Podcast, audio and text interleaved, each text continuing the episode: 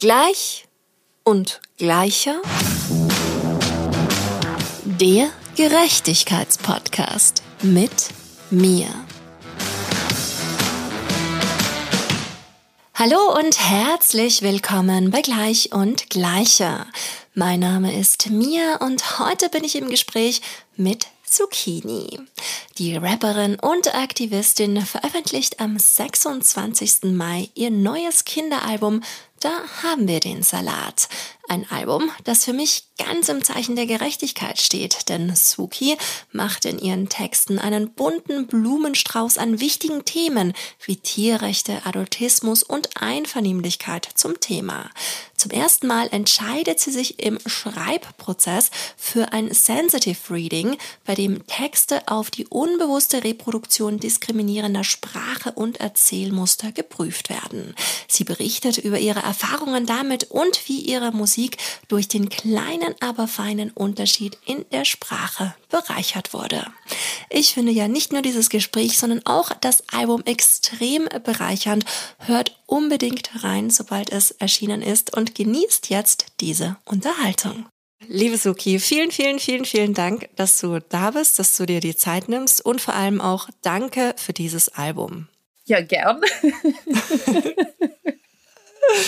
Weil wirklich, ich muss dir gleich zu Beginn ein Riesenkompliment aussprechen. Dein Album spricht mir so aus der Seele und ich habe einfach auch schon so darauf gewartet, dass einfach so ein Album kommt. Aus so, so, so vielen Gründen. Klar, der Titeltrack, da haben wir den Salat. Ich danke dir dafür, dass du dieses Thema aufmachst, das auf so liebevolle, undogmatische, sympathische und schöne Art und Weise musikalisch, videomäßig, inhaltlich alles darbringst. Und es gibt ja keine Zufälle im Leben. Ich war gerade bei einer Ärztin, wollte ein Blutbild machen und habe mir einfach genau diesen Vortrag anhören müssen. So, was bin ich nicht für ein Unmensch? Was tue ich meinen Kindern an? Dadurch, dass ich diese Familie vegan annäher. Und ich war so, okay, ich muss jetzt am, am Rückweg schon, habe ich mir dreimal deinen Song angehört und war so, okay, ich mache alles richtig. Es ist alles gut. Und in was für einer Welt lebe ich eigentlich? So. Aber erzähl du erstmal, warum war es dir denn wichtig, dieses Thema aufs Tablett zu bringen, im wahrsten Sinne des Wortes? Ja, aufs Silbertablett. Das ganze ökologische Thema ist bei mir familienbiografisch ein bisschen schwierig angepackt, weil das immer jahrelang durch meinen Vater besetzt war und ich mit meinem aktivistischen Tun irgendwie da mal einen Bogen drum gemacht habe, weil da irgendwie haben da so alte Dinge gerufen und das war irgendwie nicht gut. Und ich immer habe immer wieder Anfragen bekommen, so aus so ja Klimagerechtigkeitszusammenhängen, die gesagt haben, kannst du nicht, warum machst du nicht und mach doch mal und so. Also auch sozusagen schon in den alten Suki-Zeiten, also den Zeiten, wo ich sozusagen Musik für Erwachsene primär gemacht habe. Und ich habe mich immer so drum rum und dann ich weiß ganz genau, wenn ich anfange in mir selber drum rum zu reden, dann ist da was verborgen, dann muss ich da eigentlich hin. Also war klar, ich muss mich da einfach mehr drum kümmern, auch in meinem privaten Tun, aber auch in meinem irgendwie politischen Tun, in meinem künstlerischen Output. Als ich 13 oder so war, habe ich aufgehört, Fleisch zu essen, aus, ja, aus ethischen Gründen vorrangig. Und habe dann mich da auch ewig drauf ausgeruht, ah, das muss reichen und so. War dann immer total genervt, wenn so vegane Leute mal gesagt haben, ja, schön und gut, aber was ist mit der Milch, was ist mit den Eiern und so. Und äh, ich war so, das ist ja, das, was wollt ihr denn noch? totale Widerstände gespürt und auch da wusste ich, okay, da muss ich hin. Hab dann halt vor drei Jahren beschlossen, sozusagen, jegliche Tierprodukte beiseite zu lassen. Und das war nicht, und im Nachhinein hat, ärgert man sich natürlich darüber, das nicht einfach schon längst früher gemacht zu haben, wie es denn immer so ist. Und ich dachte, jetzt kommt so viel zusammen und ähm, ich finde, dass so ein großes Thema, Klimagerechtigkeit ist ein großes Thema, dass ich dachte, vielleicht traue ich es mich dann doch noch nicht, nicht ganz daran. Beginnen wir doch erstmal bei dem, was mein ursprünglicher Beweggrund war, nämlich Tierwohl. Und ähm, die Kinder haben sich immer, ich habe so ein, immer so ein kleines Gästibuch auf Konzerten ausliegen, wo ähm, ich auch Kinder oder insgesamt die Leute, die auf den Konzerten sind, auffordere, äh, Themenwünsche für Lieder zu äußern. Und es stand immer wieder der Wunsch drin, ich möge doch mal was über Tiere, ein Lied über Tiere schreiben. Und dann dachte ich, ja, können wir machen. Aber dafür müssen die erstmal leben, also dürfen sie vorher nicht essen. So, das ist eine Voraussetzung. Bin jetzt damit erstmal gestartet. Und dann hat, waren wir in, in den Kompositionssessions einfach, war irgendwie, hat sich das so zusammengefügt. Ich war in einem veganen Hotel, dann in meinem kleinen Solo-Urlaub mit mir selbst ähm, letzten Sommer und habe mich da hervorragend ernährt und hatte es unheimlich schön und alles schrie danach, dass dieser Song her muss, ja. Cool, wow, voll schön. Und ich finde halt gerade, was eben Kinder betrifft, weil meine Kids leben auch komplett vegan und gerade der Große, der ist jetzt schon sechs, hat es auch verstanden, was das ist vor allen Dingen, was Wurst ist, was Eier sind, was Käse ist, wo das herkommt. Und wir haben manchmal noch hatten wir, also jetzt nicht mehr, letztes Jahr hatten wir noch die Diskussion bei der Eisdiele, wo er die Milcheissorten essen wollte und ich dann irgendwann gesagt habe, du kannst mit deinem Taschengeld machen, was du willst, aber ich gebe mein Geld nicht aus dafür, dass jetzt quasi in einem Kälbchen die Milch weggenommen wird und eine Mutter Kuh ihr Leben lang dafür gequält wird, dafür, dass du jetzt irgendwie dieses Milchpulver in deinem Schokoladeeis isst, wenn es das halt auch bei einer anderen Eisdiele in rein pflanzlich gibt. So. Ja, und einfach auch egal, ob das jetzt Milchprodukte sind oder ob das Wurst oder Fleisch oder was auch immer ist. Klar, man muss das nicht immer so drastisch und in schlimmen Worten erzählen, aber ich finde schon, dass Kinder nicht angelogen werden sollten und ich finde, das verdeutlicht dein Song auch sehr liebevoll. Ja, und es gab natürlich so Stellen, ne? Also sozusagen die Zeile, mein Magen ist kein Grab. Ich meine, das ist natürlich jetzt auch schon nochmal ein bisschen quasi der drastische Höhepunkt in dem Lied, ne? Aber das feiere ich so krass. Das ist so, ich finde, das ist so ein schönes Bild. Das möchte ich auch gern allen sagen, die Fleisch essen. So, überleg mal, denk drüber nach. Einfach so, nimm's mit als Gedanken. Das habe ich aus einem Meme geklaut, wo irgendwie, irgendwie so, vegan people go to sleep every night knowing that their stomachs are now cemeteries oder so. Ja. Und ich fand das irgendwie hart, aber auch lustig. Und ich glaube, wir haben so viel gruselige und krasse Eindrücke für Kinder in der Gesellschaft. Keine Ahnung, Tourplakate von Slipknot, weißt du, auf riesen sie Formaten, irgendwie diese krassen Masken, die ja ihre Berechtigung haben, die entscheiden das so, aber es ist halt einfach im öffentlichen Raum oder Halloween jedes Jahr finde ich sind Sachen darunter, die ich einfach zu krass finde, die ich persönlich zu krass finde. Ich bin kein Kind mehr so, ja. Oder was weiß ich, alle möglichen Eindrücke, die im öffentlichen Raum auch stattfinden, wo man sich nicht aussuchen kann, ob man es den Kindern zeigt oder nicht. Und ähm, dann habe ich beschlossen, nee, das ist nicht zu doll, damit können die umgehen. So. Und es sind dann oftmals eher die Erwachsenen, die denken, es ist zu doll. Also die, genau, wenn jetzt mich massenhaft die Beschwerden erreichen, dass, das, dass diese Zeile irgendwie einer zu viel war, dann werde ich das auch ernst nehmen und mir überlegen, wie ich damit umgehe. Aber ich finde auch, dass, ne, es, geht ja nicht darum, irgendwie GrundschülerInnen vor irgendwelche krassen Dokus zu setzen, wo also die harten Bilder aus den Schlachthäusern gezeigt werden. Aber dennoch ins Thema einzuführen. Und ich sage ja auch nicht, äh, irgendjemand darf sich nicht mehr so und so ernähren oder muss sich so und so ernähren, sondern ich rede von mir und ich rede einfach von den Umständen, wie es ist. Das sind einfach Fakten zum Thema sogenannte Nutztierhaltung. Und ansonsten entscheiden es halt alle für sich selber. Aber ich ne, sozusagen demonstriere, was meine Argumente sind. Und das ist es im Prinzip nur. Und ja, ich glaube auch, dass dieses Lied natürlich die Kritikerin wieder aufrufen wird, dass das dogmatisch sei oder sonst was, aber nach wie vor, ich glaube, dass wir einfach in einer Zeit leben, wo wir über bestimmte Dinge nicht mehr hinweggehen können und nicht mehr uns die Taschen voll lügen. Und das bedeutet auch, dass wir mit den Kindern ehrlicher sind. Ja, total. Und es ist ja auch einfach nach wie vor so, dass wir in einem System leben, das eben total viel, weil wir jetzt hier auch in einem Gerechtigkeitspodcast sind, Ungerechtigkeiten reproduziert auf einer strukturellen Ebene, die extrem krass sind. Und ich finde gerade, wenn du so in den Bereich Tierrecht reinschaust, werden dir ja von dem Großteil der Bevölkerung sind ja irgendwie so Glaubensmuster auch ganz tief verankert, ja, wo ich zum Beispiel auch ganz klar eine andere Meinung habe und mich sehr freue, dass auch diese Meinung dann sich in diesem einen Song, aber in ganz vielen anderen Ebenen auch auf deinem ganzen Album wiederfindet. Und ja, dafür bin ich dir einfach nur sehr, sehr dankbar. ja, dass es sowas Schönes und ja, einfach Wertvolles auch für die Kinder gibt, um auch ganz viele schöne Gedanken anzuregen und so Gespräche anzustoßen.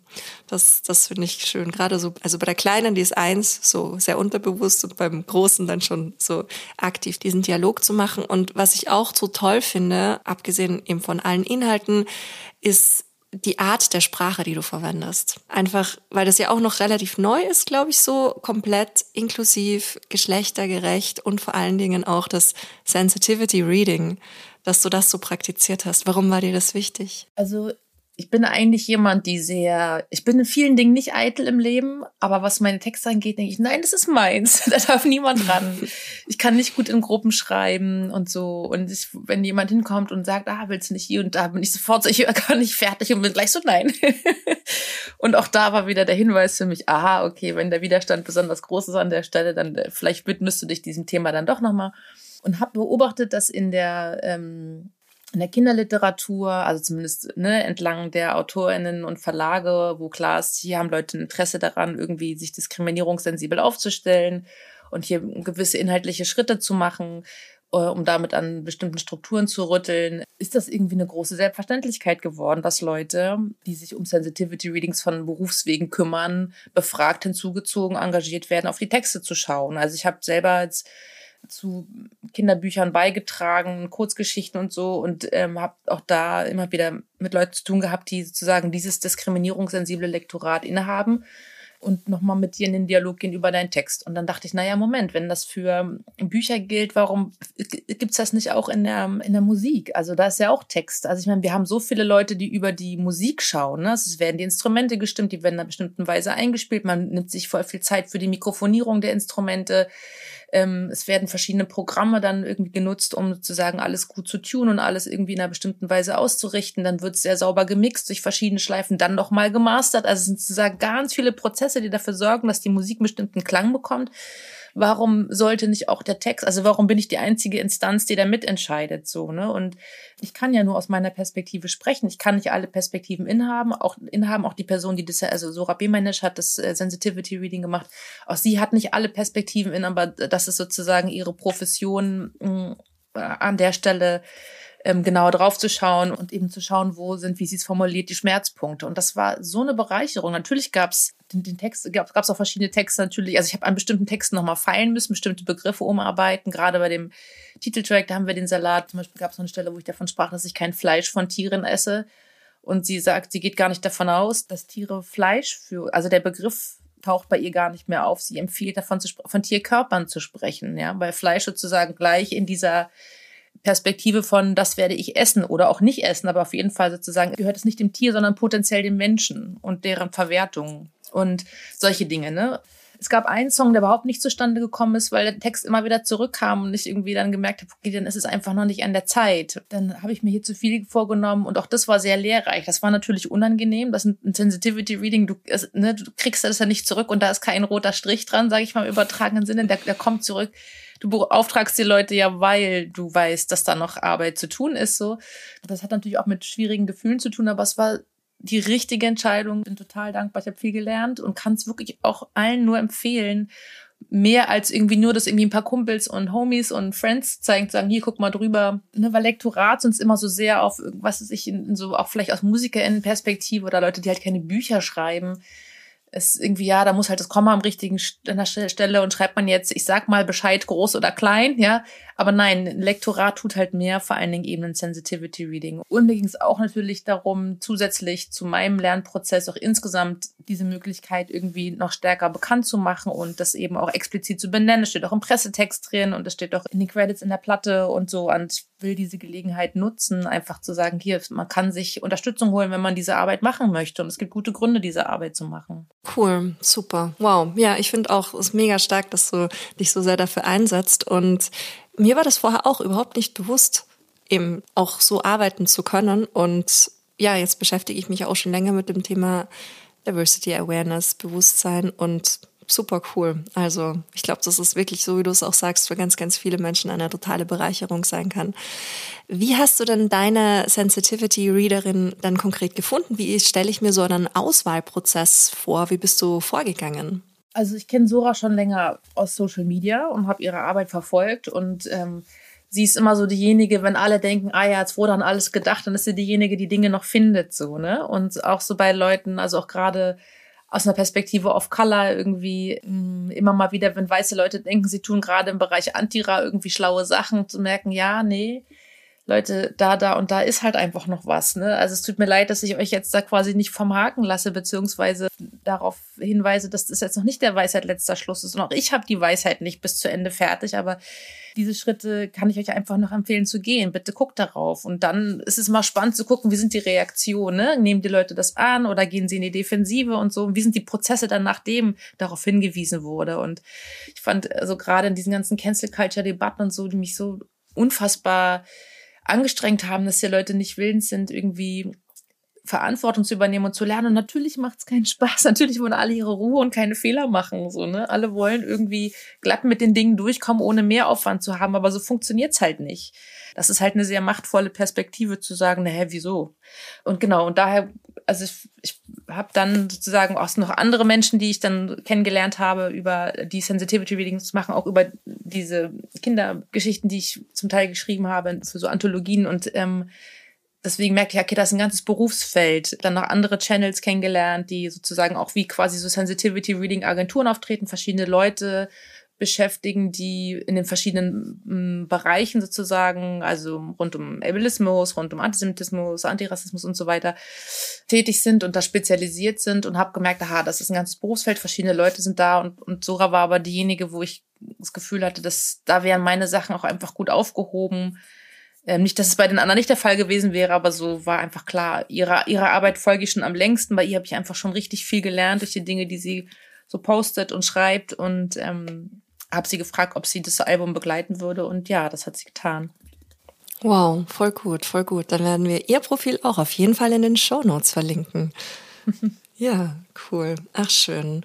Und du hast es ja wirklich geschafft, in deinem Album so einen sehr, sehr bunten Blumenstrauß an wichtigen Themen anzusprechen. Wie bist du das angegangen? Wie hast du diese Themen oder wie haben diese Themen dann vielleicht auch ein Stück weit dich gefunden? Gab es dann einen krassen Auswahlprozess oder sagst du so, das ist, spiegelt in dem Moment der Entstehung auch ganz gut wieder in Themen, die für die kleineren und natürlich auch dann am Ende größeren Ohren ähm, so einen wichtigen Reflexionsspielplatz geben? Also bei mir ist es so, dass wenn ich mich auf Themen zubewege, die müssen erstmal eine Weile irgendwie sich in mir, her, in, in mir hin und her bewegen. Ne? Also es ist nicht mehr, dass ich irgendwie merke, ah, da ist was und dann setze ich mich sofort dran. Also ich habe quasi innerlich zwei Jahre an der Platte rumgefühlt und rumgedacht und, und sie dann irgendwie in einem halben ja, ungefähr in einem Prozess von einem halben Jahr geschrieben. Die Musik gab es größtenteils schon länger. Die ist über einen längeren Zeitraum entstanden. Das heißt, die Instrumentale lagen schon eine ganze Weile. Die habe ich immer wieder gehört. Das macht auch eine Menge aus, irgendwie ein Gefühl für die Musik zu kriegen und dann so in sich quasi die Musik auf die, die, die inhaltlichen Ideen sich aufeinander zubewegen zu lassen. So, das, das passiert irgendwie in mir. Ich kann es nicht so richtig sagen. Irgendwann merke ich, aha, das Thema will dahin, das Thema will dahin und dann setze ich mich irgendwann ran und habe so meistenteils auch eine Stichwortsammlung mit ähm, bestimmten Begriffen oder konkreten Bildern oder Metaphern, die irgendwie mir zwischendurch mal so in den Sinn kommen. Und und so wächst es dann so nach und nach alles zusammen. Aber zur Themenauswahl, also es geht natürlich immer darum zu gucken, was bewegt mich selber gerade, wo habe ich selber ein Interesse, wo habe ich einen Lernbedarf, wo bin ich aber auch schon hoffentlich weit genug, um anderen was darüber sagen zu können. Wie gesagt, bei bestimmten Themen hat es sich auch erwiesen, dass es noch nicht der Fall ist. Da war es zu früh, da habe ich mir zu viel vorgenommen. Dann gucke ich ein Stück weit, wo werden die Themen auch gerade in der, in der Kinderliteratur reflektiert.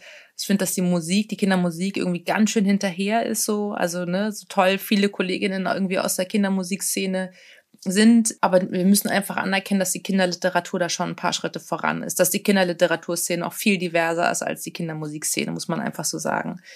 Und das war so ein bisschen der Versuch, auch das, was die Kinderliteratur schon macht, ein Stück weit in die, in die Musik zu übertragen. Und die Themen auch so zu wählen, dass sie immer im Prinzip ein Kommunikationsraum zwischen Erwachsenen und Kindern sind. Ne? Also sozusagen, es gibt, bei mir gibt's ja keine Lieder, die sozusagen Kinder so alltagspraktisch auf Szeneputzen, Straßenverkehr oder Schnürsenkel binden oder so vorbereiten. Ne? Das, das passiert ja nicht. Das ist auch wichtig und toll, dass es das in Liedern gibt. Oder in Reimen oder so. Das ist total hilfreich für Kinder, denke ich, bei mir ist es immer eher sozusagen die größere Frage des Miteinanders. Also es geht nicht darum, so bestimmte Fertigkeiten zu erlernen, sondern bestimmte soziale Räume zu betreten eher, auch in sich selbst hinein. Ne? Das ist eher der Fokus. Ja, und dann ist es halt diese Auswahl geworden. Ich habe auch jetzt schon wieder eine neue Liste rumliegen. Das zu sagen, ein Album machen motiviert immer schnell ein neues Album zu machen. Ähm, aber jetzt ist erstmal das da und genau, ich bin sehr gespannt, wie die Resonanzen sind und ich hoffe sehr, dass es bestimmte Debatten eben auch unterstützt oder anregt, quasi im größeren Sinne, aber auch irgendwie in den kleinen Gesprächen daheim. Ja, also in unserem kleinen Mikrokosmos kann ich dir schon mal sagen, also ich und meine beiden Kinder, wir haben das schon als Diskussionsgrundlage oder nicht als Diskussion, eher so als Austauschgrundlage extrem gut nützen können. Eben zum Beispiel auch das Einverstanden. Das ist auch so was mega, mega Wichtiges, worüber wir eigentlich auch so in der Form noch gar nicht drüber gesprochen haben und wo ich dann auch danach so ein bisschen teilweise gemerkt habe, okay, das hat wirklich auch im Großen gearbeitet und er spricht mich auch nachher darauf an und sagt zu Mama, so, weißt du, meine Grenze, mein Bereich und es war doch auch in so, was so einen coolen Dialog in, in der Familie auch bei uns angeregt hat. Also eine Sache, die, sehr, die ich unbedingt noch erwähnen muss, ich habe im Sommer ein Buch gelesen, warte, jetzt muss ich gerade die, die Autorin mir zu, zu Rate ziehen. Moment, jetzt habe ich den Titel, kann das denn sein? Ich und mein Namensgedächtnis. Warte, Manuela Ritz, Dankeschön. Manu Ritz und Simbi Schwarz, ihre Tochter, haben gemeinsam ein Buch rausgebracht. Ach, um Himmels Willen. Manuela Ritz schreibe ich auch genau, auf, Manuela Ritz Shownotes verlegt. Und Simbi Schwarz haben ein, ein Doppelbuch herausgebracht, diese Mutter und Tochter. Das eine ist so eine Geschichtensammlung, die sozusagen reflektiert, was in dem Sachbuch davor beschrieben wurde. Also man kann das Buch einmal so flippen. Und das ist ein Buch, das sich ähm, kritisch mit Adultismus auseinandersetzt, also dem gesellschaftlichen Machtverhältnis zwischen Erwachsenen und Kindern bzw. Jugendlichen. Das Sachbuch es hat auch eine erzählte Form und da habe ich unheimlich viel gelernt. Also ich wusste, bevor ich den Begriff kannte und das Konzept kannte, wusste ich schon, habe natürlich alle Jesper Jules gelesen und so, das, ähm, ne, also auch schon bevor ich Mutter war und fand das unheimlich wichtig, irgendwie darauf zu gucken, wie kann es sein, dass Erwachsene so viel Macht über Kinder haben, weil ich mich als Kind ganz oft sehr machtlos gefühlt habe und dieses Gefühl einfach mein ganzes Erwachsenenleben so mit mir rumgetragen habe. Ja, wie kann das sein? Also was waren diese ganzen Momente, wo ich das Gefühl hatte, ich wurde beschämt, Leute haben einfach über meinen Kopf hinweg entschieden, ohne dass es darum irgendwie ging, mich vor irgendwas zu schützen, ja, und irgendwie dieser Frage nachzugehen, als Erwachsene, wie kann ich mit der Macht, die ich habe, gegenüber jüngeren Menschen so umgehen, dass ich sie nicht überwältige und nicht über sie herrsche, sondern meine Macht sozusagen nur dann mir zunutze mache, wenn es darum geht, sie konkret zu schützen vor irgendwas. Ja, und da war eben das ganze Thema Einvernehmlichkeit spielte da auch eine große Rolle, auch in der Arbeit von Manu Ritz. Sonst wird nämlich so Konsens und Einvernehmlichkeit und sexualpädagogischen Kontexten also wird ja auch zunehmend eben abseits oder quasi quasi in dem Prolog zu einem zu einer sexuellen Sphäre, die für junge Menschen ja dann ab einem bestimmten Alter nochmal relevanter wird, ne? Und sozusagen alle konservative Stimmen immer von Frühsexualisierung und so sprechen und darum geht's halt gar nicht, weil alle möglichen anderen Bereiche, auch für uns Erwachsenen zwischenmenschlichen, machen einen großen Teil aus. Also ne, auch die Frage irgendwie, hast du mal ein Ohr oder hast du kurz Zeit oder darf ich dir was anvertrauen oder möchtest also sozusagen alles, was sozusagen kommunikativ läuft läuft, bevor wir einander irgendwie in die, in die Sphäre des anderen eintreten oder eindringen. Und das Lied versucht das halt eben aufzugreifen. Dem Lied geht's null, ist überhaupt kein sexualpädagogischer Song im Sinne von irgendwie Körperlichkeit auf einer sexuellen Sphäre oder auf einer sinnlichen Sphäre, sondern es geht ums Haricam, es geht darum, ab wann können wir über den Streit nochmal sprechen, den wir vorhin hatten, so, bist du auch schon bereit? Ich habe voll das Bedürfnis, das zu klären ne, wenn dein Gegenüber sagt, nein, ich kann jetzt noch nicht, das ist, ich bin noch sauer, so geh bitte raus, ja, beziehungsweise komm gar nicht erst rein, ne, also diese, diese kleinen Momente oder halt eben, ja, ja, welche Kleidung muss das Kind anziehen oder sollte es anziehen und so. Und diese vielen Dinge, die da in dem, im Alltäglichen stattfinden, habe ich versucht in dem Lied zusammenzufassen. Auch da gibt's in der Kinderliteratur schon oder in so Ratgeberliteratur schon viel, viel mehr. Und ja, da war es mir wichtig, mit dem Lied nachzuziehen. Und es endet sozusagen in so einer Art Refrain, wo halt ganz viele Formulierungen für so ein Einvernehmen, also für ein Ja genannt werden. Ne? Also ich stimme zu, ich willige ein, das ist gut für mich, habe ich Bock drauf, das ist eine gute Idee. Also sozusagen, ne? Ähm, es geht nicht darum, Kinder zu bockigen Nein-Sagern zu machen, die alles doof finden, überhaupt nicht, sondern einfach nur klar zu machen, du darfst es entscheiden, du darfst dich sogar umentscheiden, weil das, ich würde das für mich auch beanspruchen wollen.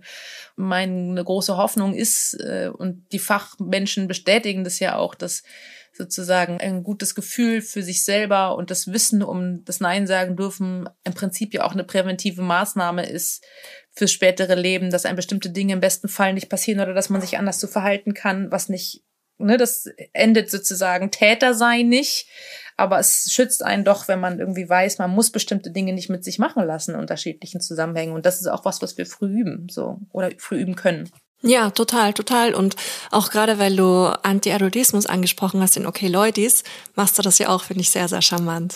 Ja, ja das war auch ein großer Spaß, das zu schreiben. Okay Leutis, da war die Musik irgendwie ganz klar. Wir hatten irgendwie diese drei unterschiedlichen Motive die sich immer wiederholen. Es war hier sind irgendwie drei Perspektiven dran, ne? Aber Titel war immer so drei Perspektiven und letzten Endes läuft es darauf hinaus, dass Schaban, mein äh, lieber Freund und Produzent, quasi den ersten Part rappt, die Erwachsenenperspektive, die halt erst mit so, hier macht, gebt euch mal ein bisschen Mühe in der Schule, das ist voll wichtig, dass ihr gute Noten habt. In der zweiten Strophe eben sagt, ähm, so auf das Sozialverhalten gibt jetzt, sei doch mal leise und das kann doch wohl nicht wahr sein und das sagt man nicht und jetzt komm da weg.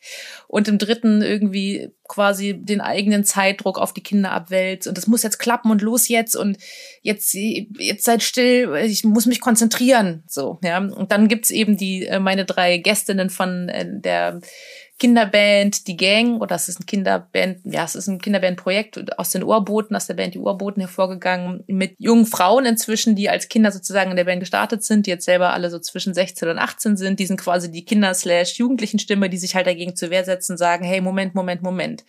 Alles schön und gut.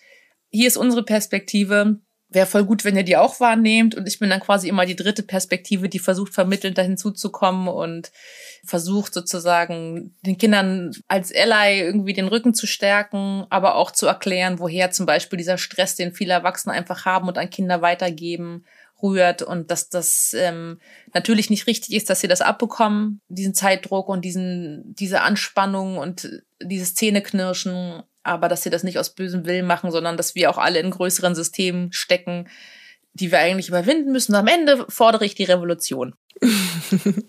voll schön, voll gut, voll gut zusammengefasst. Und ich finde auch gerade so am Ende die Revolution, dieses Album ist für mich auch Empowerment pur. Also so dieses, ach, ja, totale Selbstermächtigung und totales Empowerment. Und ich finde auch, es ist ein totales Gerechtigkeitsalbum. Und nachdem du ja jetzt hier in einem Gerechtigkeitspodcast bist, gibt es eine Frage, die ich allen meinen wunderbaren GästInnen stellen möchte und dementsprechend auch dir. Was löst denn der Begriff Gerechtigkeit in dir aus, okay? Das ist ein ganz altes Gefühl. Ich hatte also ich glaube, ein Gerechtigkeit, sehr starkes Gerechtigkeitsempfinden ist für mich was, ein ganz altes, ganz frühes Gefühl, das bis in die Kita zurückreicht, wo ich mich an so viele Situationen erinnere, wo ich als jemand, die eher Einzelgängerin war, ganz oft irgendwie dabei stand und dachte, das kann doch wohl nicht wahr sein. Später habe ich dann eine Sprache dafür gefunden und mich an die Seite von Leuten gestellt, die ich vielleicht selber gar nicht irgendwie besonders mochte aber ich wusste, das ist trotzdem Unrecht, was denen gerade angetan wird. Und auch wenn ich jetzt mich nicht mit denen zum Spielen verabreden wollen würde, muss ich jetzt an der Stelle den Mund aufmachen und sagen, nee, das ist nicht okay. So. Und ich weiß, dass das sich auch sehr stark immer auf mich übertragen hat, so ich, also dass ich sehr stark mitgefühlt habe und auch darunter gelitten habe, wenn andere gelitten haben. Also es war schon immer irgendwie so eine, eine Triebkraft, irgendwie mich zu involvieren, hoffentlich nicht dabei zu sehr einzumischen an Stellen, wo es mich nichts angeht, so. Aber das ist auf jeden Fall was, was ganz stark durch sich mein ganzes Leben zieht und was mir auch wirklich in die Wiege gelegt wurde, vor allem von meiner Mutter, die ja auch eine, die eine totale Rebellin ist und überhaupt nicht die Klappe halten kann. Die ist viel aufmüpfiger als ich noch. Und äh, Echt? ja, ja, die, die, die, das, die hat, das ist total großartig, weil die überhaupt keine Obrigkeitshörigkeit hat. Ne, die hat, das ist, die hat es total immun gegen so komische Autoritäten, die für sie keine sind, so und sagt es einfach, wie sie es denkt. Genau, ja. Also das ist auf jeden cool. Fall so eine, eine Linie auch in unserer Familie. Ja. Ah, voll gut, voll schön. Stairway to Equality. Deine Steps zu mehr Gleichberechtigung. Und es gibt auch noch eine Kategorie in diesem Podcast. Da geht es genau darum, dieses Gerechtigkeitsgefühl, das du ja auf jeden Fall hast. Und du machst ja schon so super viel, bist ja sehr, sehr aktiv, auch dafür zu sorgen, dass mehr Gerechtigkeit in unsere Welt einzieht. Aber hast du vielleicht auch so Tipps und Tricks für die Welt da draußen, für unsere Zuhörenden? Was können die konkret umsetzen? Was kann jede und jeder da draußen machen, um dafür beizutragen, dass die Welt gerechter wird? Ja, also das sind natürlich wer da einen Hang zu hat, neigt ja dazu, also ne, für so ein Gerechtigkeitsempfinden dafür einzustehen, neigt oftmals auch dafür, sozusagen über die eigenen Grenzen zu gehen. Und das ist so der erste Punkt, ne? Weil wenn man sich zu sehr aufreibt, dann wird's schwierig. Es gibt diesen Satz, don't set yourself on fire to warm other people. Das lässt sich sozusagen auf dem Zwischenmenschlichen, aber das lässt sich quasi auch im aktivistischen oder wie auch immer wiederfinden. Und ich finde dieses Bild von, man muss nicht über jedes Stöckchen springen, ganz passend. Viele würden das auch als irgendwie Choose Your Battles bezeichnen. Also sich wirklich zu überlegen, wo tue ich meine Energie hin? Nicht um zu sagen, ist mir egal, interessiert mich nicht, geht mich nichts an, sondern um zu sagen, das mache ich nicht, um Kräfte zu haben für das andere. So, um wirklich auch mit sich selber zu haushalten und mit den eigenen Kräften zu haushalten und sich zu fokussieren, um auch klar zu sein, um nicht irgendwie kopflos irgendwie Dinge zu tun, sondern wirklich genau zu schauen, wo ist meine Priorität, was ist für mich gerade am dringlichsten. So, das ist das eine. Das andere ähm, ist auch ein Satz, den ich von meiner Mutter habe, der, der heißt eine Hand für mich, eine Hand für die anderen. Und zwar ist das interessant, weil das sowohl für diejenigen, die irgendwie sehr selbstbezogen sind und irgendwie die Hände in den Schoß legen, sagen, geht mich alles nichts an, aber auch für diejenigen, die dazu neigen, sich völlig aufzulösen, weil sie nur für alle anderen da sind. So, ne? Also der, der hm. Satz funktioniert in hm. beide Richtungen. Also auf sich selbst zu achten, aber einfach auch eben nicht äh, sich nur um sich selbst zu drehen. So. Und das irgendwie ins Gut, ins Verhältnis zu setzen, sich immer zu fragen, wie teile ich quasi meine Zeit, meine Ressourcen, meine Energien gerade auf in Bezug auf das Selbst-Welt-Verhältnis. Und das dritte ist, wenn man wirklich was erreichen will, muss man sich auch selber immer herausfordern und zwar nicht im Sinne einer Selbstoptimierung, sondern wirklich im Sinne einer kritischen Selbstbefragung. Also zu gucken, wo ist die Komfortzone und was passiert, wenn ich da rausgehe, ja? Weil ich glaube, dass so Gerechtigkeitsarbeit, im, ob jetzt irgendwie im beruflichen, aktivistischen, im zwischenmenschlichen, wo auch immer die Sphäre ist, ist auch was, womit man sich selber auch gut bestätigen kann. Ne? Sich selber auf die Schulter klopfen, wissen man ist auf der sicheren Seite, man gehört zu den Guten. Und das war's dann ne, damit kann man auch in bestimmte Fallen tappen so. Und wir haben irgendwie die Kritik an White Feminism deutlich gehört, hoffentlich. Ähm, zum mhm. Beispiel, ne? Oder zu sagen, ja, ich kann mich ja nicht um alles kümmern und man kann es ja nicht allen gerecht machen. Darum geht's auch nicht. Aber trotzdem irgendwie, also das ist was, was ich bei mir auf jeden Fall sehr stark übe, zu gucken, aha, wo wird's jetzt gerade bequem und wo ist der Widerstand, irgendwie die nächsten Schritte zu tun und sich dann irgendwie auf den Weg zu machen, zu gucken, schaffe ich es nicht doch da genauer hinzuschauen. Vielleicht wartet da was auf mich. Vielleicht ist das jetzt einfach an der Zeit, so, um, um sich wirklich weiterzuentwickeln im Sinne von, ja, auch seinen Idealen selber gerecht zu werden und nicht auf der Stelle zu tappen, weil hier ist es gerade so schön, hier kommen die Anfragen, hier kriege ich meine Bestätigung, hier kann ich mir mein Ego streicheln lassen. Genau, das ist sozusagen der, der nächste, wo ist der nächste Schritt? Mhm. Oh, voll schön. Voll schön. Es hört sich sehr, sehr reflektiert an und so, als würde es auch wirklich allen Menschen da draußen gute Anregungspunkte geben. Vielen, vielen Dank. Ja, danke dir, Mia. Wunderbar. Ja. ja, das war es auch schon. Schwuppdiwupp, die Zeit schon rum schwuppdiwupp die Zeit schon rum. Ja, es ist vergangen wie im Flug und es war wirklich, also ja, ich wirklich nochmal als Ende zu, wie es angefangen hat. Ich danke dir einfach aus vollem Herzen für dieses großartige Album, für alle kleinen, alle großen Ohren. Ich freue mich, wenn es das auf der Bühne gibt und ich dann die Kinder davor tanzen sehe vor der Stage und ja. Prima. Na dann, liebe Grüße an die Familie. Dankeschön. Und vielleicht bis bald mal. Ich wünsche dir einen großartigen Tag. Am Wochenende wird's schön. Genieß dann auch die Sonne. Und ja, nochmal, ich sag's jetzt ein drittes Mal einfach. Danke für dieses Album. Das rettet mich gerade sehr. Oh, schön. Ja. danke dir. Cool. Dann schönen Tag. Schön. Ja. Dir auch. Ciao. Tschüss. Vielen Dank. Ciao. Vielen herzlichen Dank fürs Zuhören. Das war Gleich und Gleicher. Der Gerechtigkeitspodcast mit mir. Damit ihr auch in Zukunft keine Folge mehr verpasst, abonniert den Podcast und folgt mir auf Instagram.